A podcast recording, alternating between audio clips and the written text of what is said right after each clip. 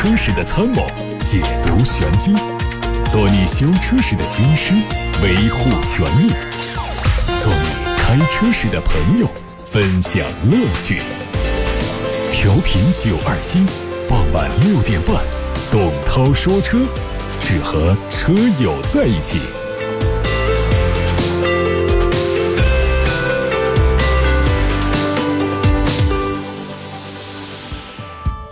各位好，我是董涛，欢迎来到董涛说车。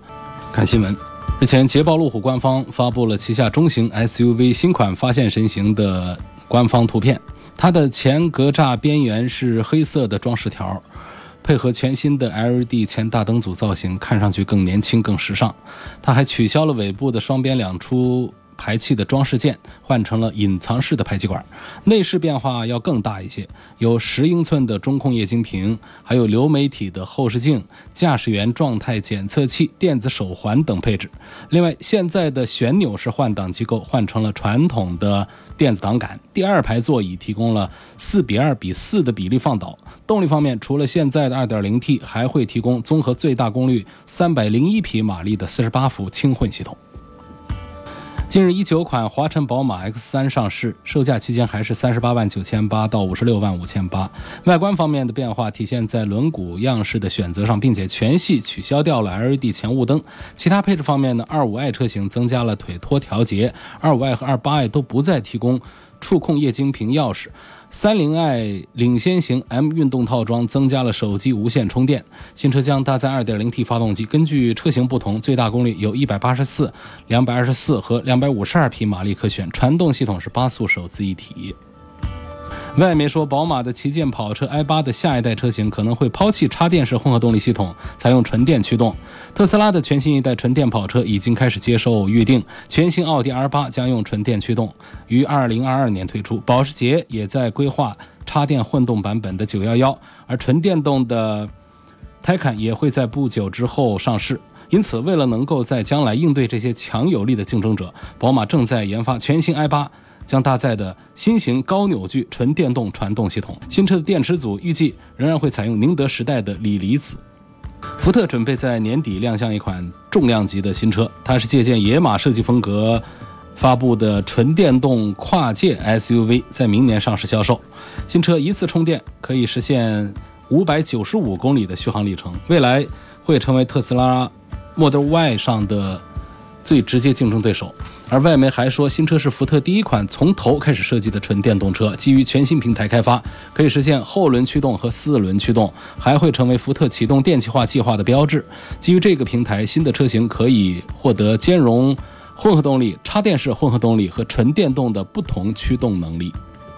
五月十七号，东风本田新款思域在西安正式全国上市。这次新车共推出八款车型，售价十一万九千九到十六万九千九。作为中期改款，新款思域在外观和配置方面进行了微调升级，其中包括有中置单出的排气管、大量的熏黑元素、方向盘换挡拨片等，使新车更具有运动感。动力方面，继续用地球梦 1.0T、1.5T 涡轮增压发动机，最大马力分别为一百二十五匹马力和一百七十七匹。马力和它们匹配的仍然是 CVT 无级变速箱或者是六速手动挡，而此前的 1.0T 手动挡车型被取消掉，新增了三款 1.0T 加 CVT 动力的车型。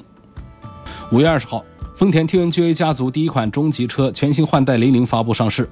它推出了 185T 和双擎二系列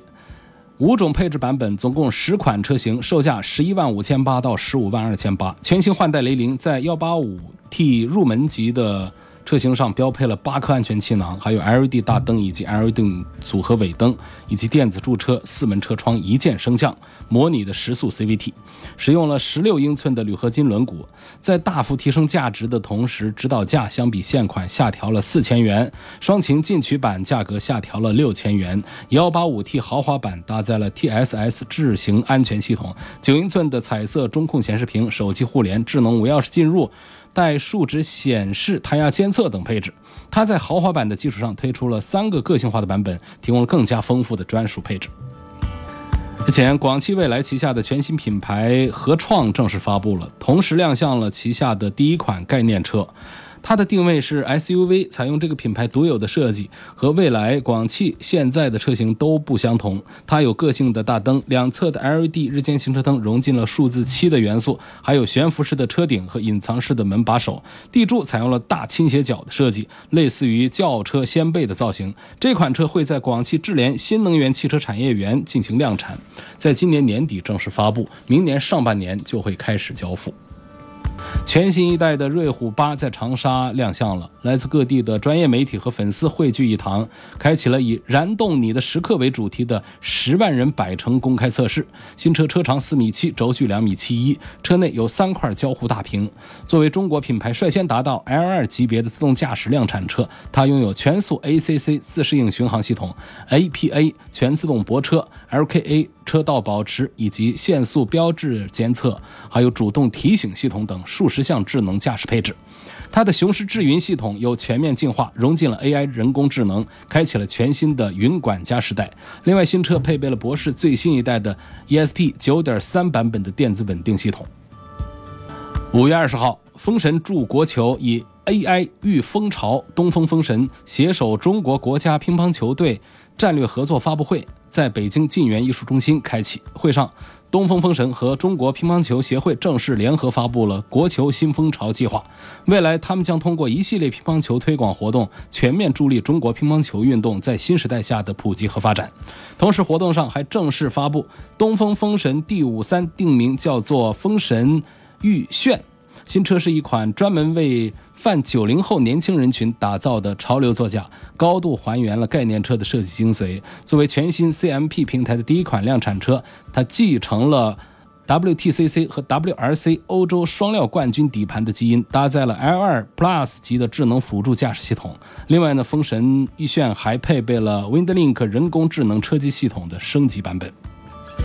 同一天，东风公司旗下出行品牌东风出行在武汉举办了一场用户体验视角的首席城市体验官行动。活动当中，数十位特邀媒体和用户代表全程体验了东风出行网约车服务，并共同见证了东风出行司机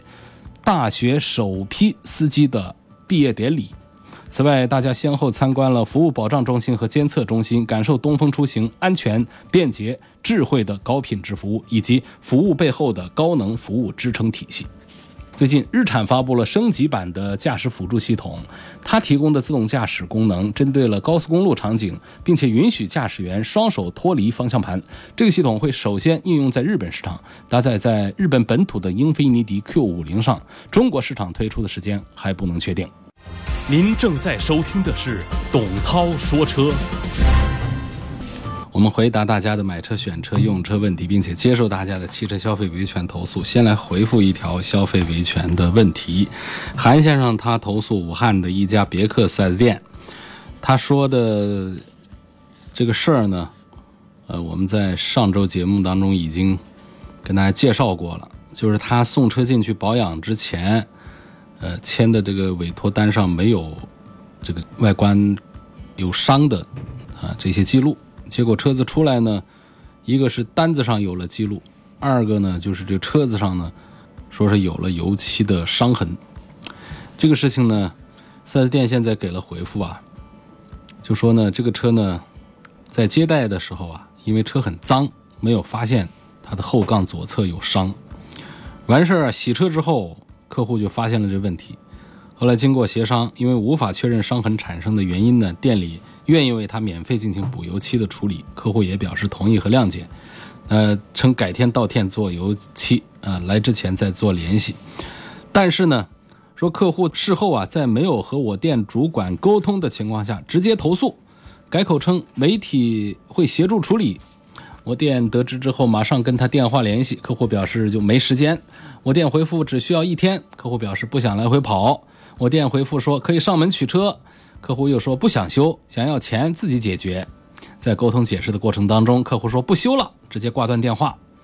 本着对车主负责的态度，今天上午四 S 店跟客户再次取得联系，询问客户需要多少钱补油漆。客户说要等晚上回家去问自家楼下的修理厂之后才能给报价。下午我店主动给客户微信上转账两百块，并建议客户自行处理车辆问题。客户已收款表示同意。另外，我店跟客户的所有通话都有录音。那么，请大家来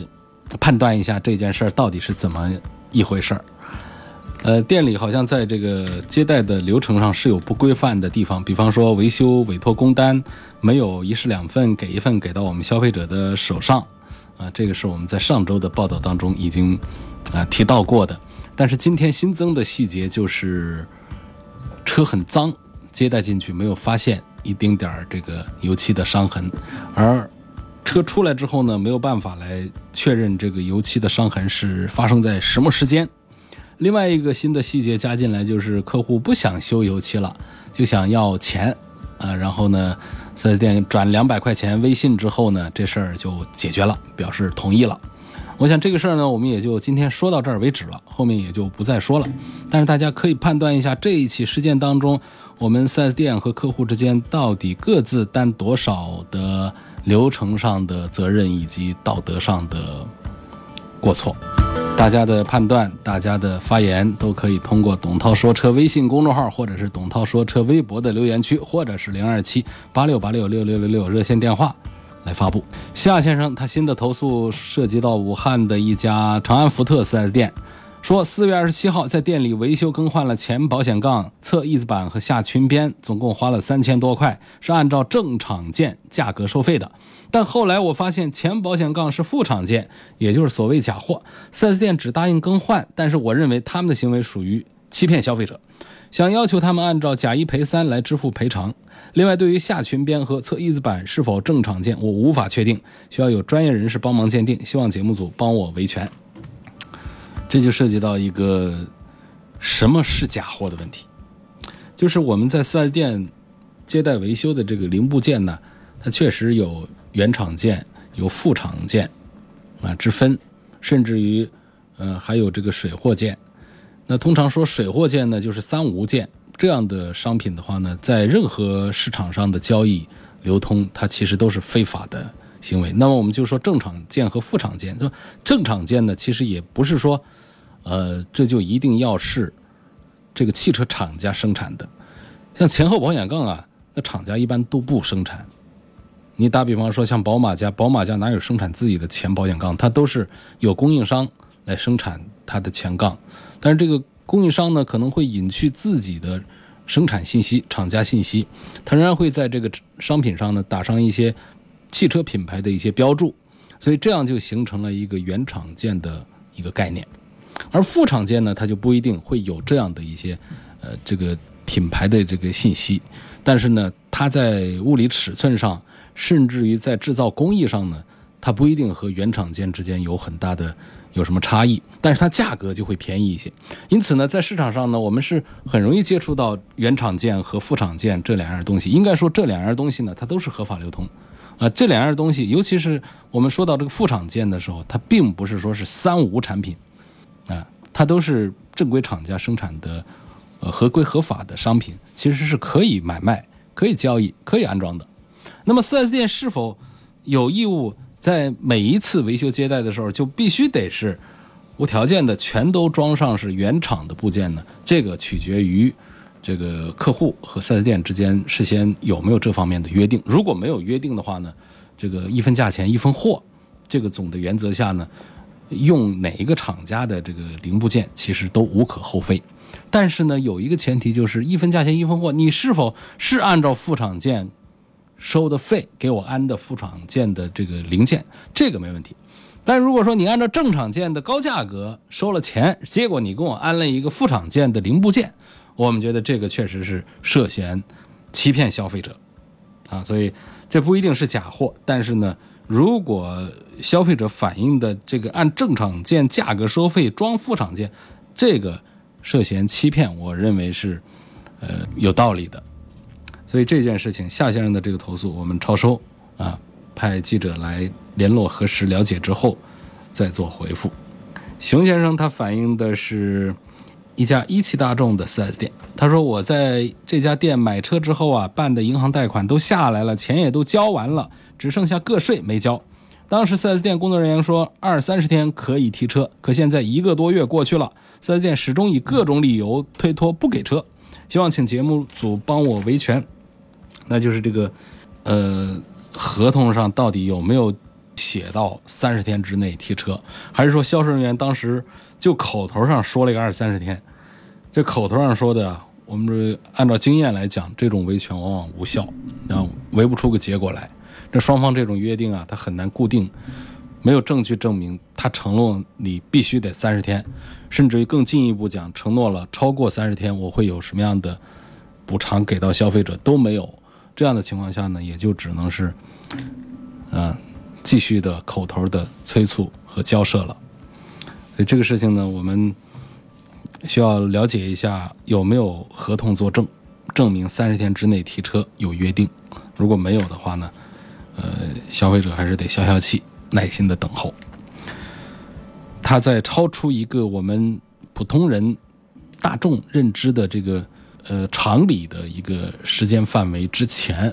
恐怕都还不好说别人有什么明显的违法呀，什么侵权。但是说，虽然说我合同上没写多少天交车，你交车延迟的时间远远超出了我们普通人的认知。比方说，这车我交了钱，你给我拖几个月，这车都不给我。这虽然说合同上没写几个月之内给车不给车，他都呃可以，还是不行。但是呢，超出我们普通人的认知的这种。我们觉得仍然还是侵犯我们消费者权益的。赵女士投诉的是奔驰，嗯，汉阳的一家奔驰 4S 店。他说：“我的车四月三十号买的，才用了十天，才跑了一千三百公里，还没上牌呢，前减震器就在正常行驶过程当中断了，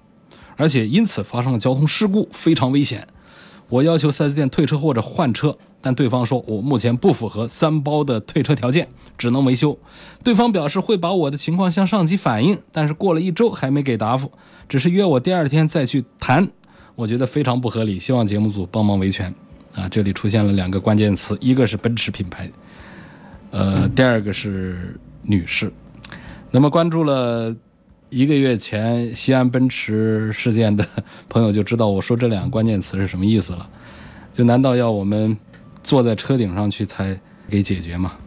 当然，这个事情呢还没有了解清楚啊。就是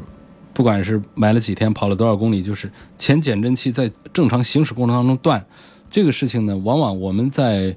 接待投诉当中是比较多见，而争议的点也比较多见，就在于消费者认为是在交通事故发生之前断的，是断裂导致的交通事故。而店方厂方呢，往往会鉴定认为这是在交通事故之后导致的断裂，那这个顺序上的不同，就直接决定了他的索赔是否有依据。所以呢，现在赵女士单方面的说法是正常行驶当中断了减震，导致了交通事故。那现在店方的反馈还没有，所以我们在节目里也不做评价，只说有这么一件事儿。本栏目组超收，记者会跟。汉阳的这家奔驰 4S 店以及消费者赵女士取得联系。现在我们开始解答大家的买车、选车、用车问题。今天先看微博吧。董涛说车，新浪微博，在今天周三直播互动帖的底下，大家在说什么？有个叫暖和的虫，这位网友他说，这段时间呢，呃，入手第二辆车，看好汉兰达，现在是加配置啊，低配的。两三项配置加下来就得要个两万多。我们说全款提车，4S 店说要等个十个月左右，我和老公都接受不了等那么久。销售说，分期另外加配置可以早一点提车。分期加配置的话，杂七杂八的加到一块就二十九万了，这还是低配的呢。呃，具体的诉求没有说，就讲了这个事儿。那么这就是我们呃很多车主很茫然的一个遭遇，就是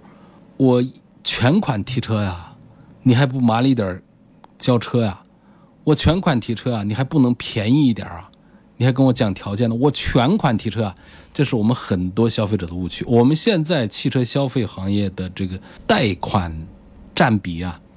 已经超过了百分之五十，就超过一半以上都是贷款买车。那么是什么推动了这个贷款买车比重大幅度的上升呢？实际上不是我们消费者个个手里都没有全款，而是刚才讲的这些事儿，就是 4S 店更愿意大家贷款买车，贷款买车，4S 店可以有更多的利润。所以在这种情况下呢，通过贷款买车来给你车价有一些优惠，来促进这个贷款买车呃发生。所以我们很多消费者就呃不得已选择了贷款买车。那消费者不理解，那么这种遭遇呢，代表了相当一部分消费者的心态，不理解为什么 4S 店我全款买车和分期买车，明显是全款买车应该得到更优厚的条件呢和待遇啊，结果事实是相反的，呃，所以大家呢对这个金融贷款这方面呢还不大了解，不管是买房还是买车，手续复杂一点啊，这个贷款手续复杂一点，只是我们消费者这一边的事儿。对于店方，对于房地产的开发商来说，人家可拿到的是全款走人呐。所以，你用分期付款还是全款买车，对于店方来说都是一回事，他都是收全款的。那并不是说我们分期付款只付了一半钱，这房子就归我了，这钱我慢慢的给开发商。那如果说还包括车，只付一半钱，车就开走了，我慢慢还给这个 4S 店。如果是这种的话啊，那肯定这个房地产开发商啊，还有这个汽车 4S 店呢，都愿意大家全款买车，哪怕便宜点我一把现金全拿走，这多安逸呢？啊，后面没有忧患。但是事实是，不管是买房还是买车，不管是全款还是贷款，都是全款给到经销商手中。啊，这是第一个纠正大家的一个误区。第二个呢，就是，呃，全款买车可能价格要比分期买车要贵一些，而分期买车呢，车价部分会便宜一些，这往往会成为一个陷阱，或者说成为一个误会，让大家觉得我分期买车才占到了便宜，我分期买车车的价格便宜一些，不是这样算的，要算的是这车办下地。我们总共花了多少钱？毫无疑问，分期付款，车办下地的钱比全款买车办下地的钱，你要支付的更多一些。话有点长，我把它再缩短一下说：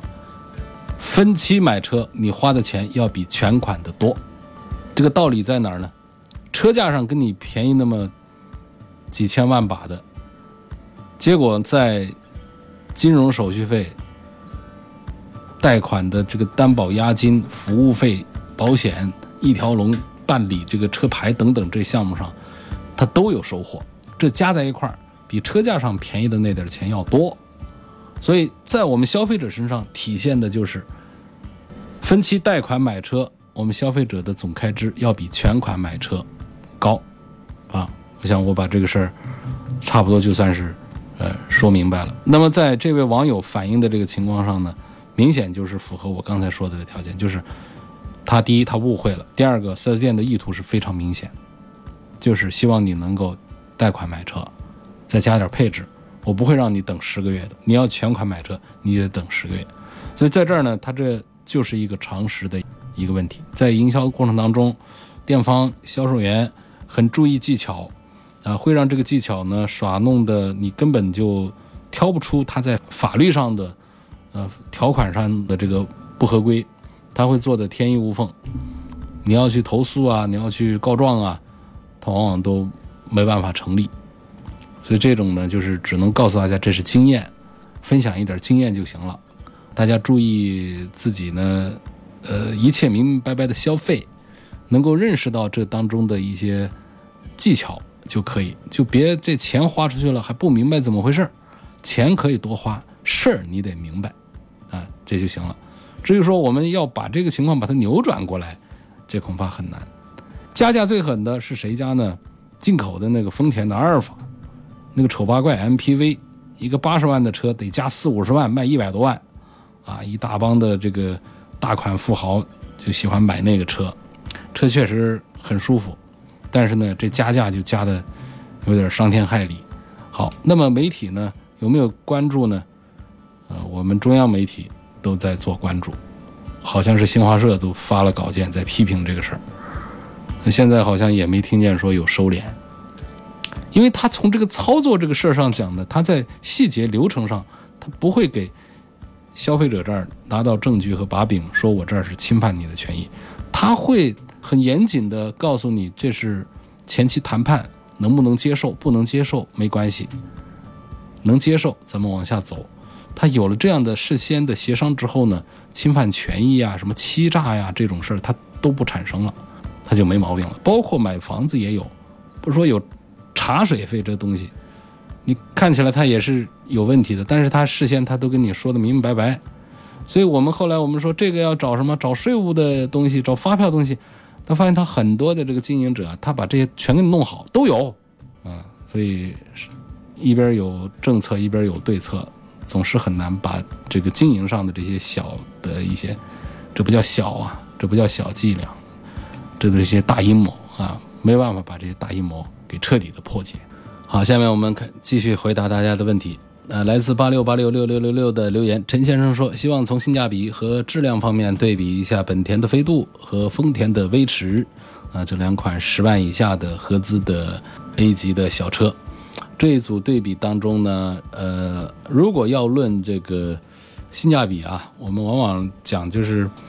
不一定价格便宜的它就是性价比高。威驰和飞度在一块儿就是威驰价格便宜，那么差不多大小，那是不是就是威驰的性价比高呢？这个也不一定。因为从这个车内的空间呢、使用啊、口碑啊、销量啊、保值啊各个方面来讲，还是目前飞度还是领先一些。那我们从销量上来讲啊，飞度一个月能卖到一两万台，但是呢，威驰呢就只有几千台，啊，只有五六千台的一个样子。所以飞度显然还是更受欢迎。但你看飞度的价格，它就比威驰要贵一些。飞度最便宜的得要个七万块钱，呃，最贵的呢？呃，十万块钱，那是这么一个情况。而这个威驰呢，它最便宜的优惠过后，可能就是一个六万块钱的车。然后呢，这个顶配的也是到十万这样一个样子。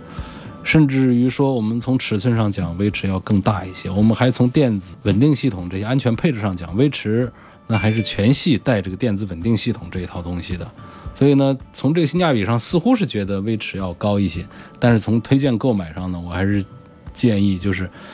因为是如果说是四个人的话呢，差不多是三个人在买飞度啊，一个人在选威驰，你看着办，是有必要特立独行呢，还是要随大流？我认为呢，咱们买这个五十万以下的车，甚至于百万以下的车，都应该随大流，随主流，不用标新立异，不用搞跟大家不同款、不同版的，容易上当，容易吃亏，容易后悔。下面的问题说，新上的本田思域这个车怎么样？呃，新款的本田思域呢是在上周五在西安啊宣布上市的。这次上市呢，它的动力没有变化，还是一点零 T、一点五 T，价格呢十一万九千九到十六万九千九。那么它相对其他车型来说，这个车身上它有一些别人没有的，比方说跟这个轩逸比，啊，跟这个。卡罗拉比它身上有明显的更年轻、更运动、更潮的这么一种设计上的范儿，那就相对来讲，这个卡罗拉也好，轩逸也好呢，他们是很纠结的一种设计理念，就是它既想时尚一些、潮一些，可是呢，它又想更顾家一些。但是这个思域呢，它就做的比较的激进一些，它直接就是走运动这一条线路。而且做的还比较成功，不仅仅是形式上的运动，它在实际的提速表现、底盘功力各个方面也确实是深受啊年轻车手们的好评。那么这次新思域的这个变化呢，可能并不是那么的特别的大，但是呢，如果在关注思域的人的眼里看的话呢，这个变化就还是不小。比方说它的前脸的这种改进，呃，还比方说它的有两个版本。它用上了中置排气，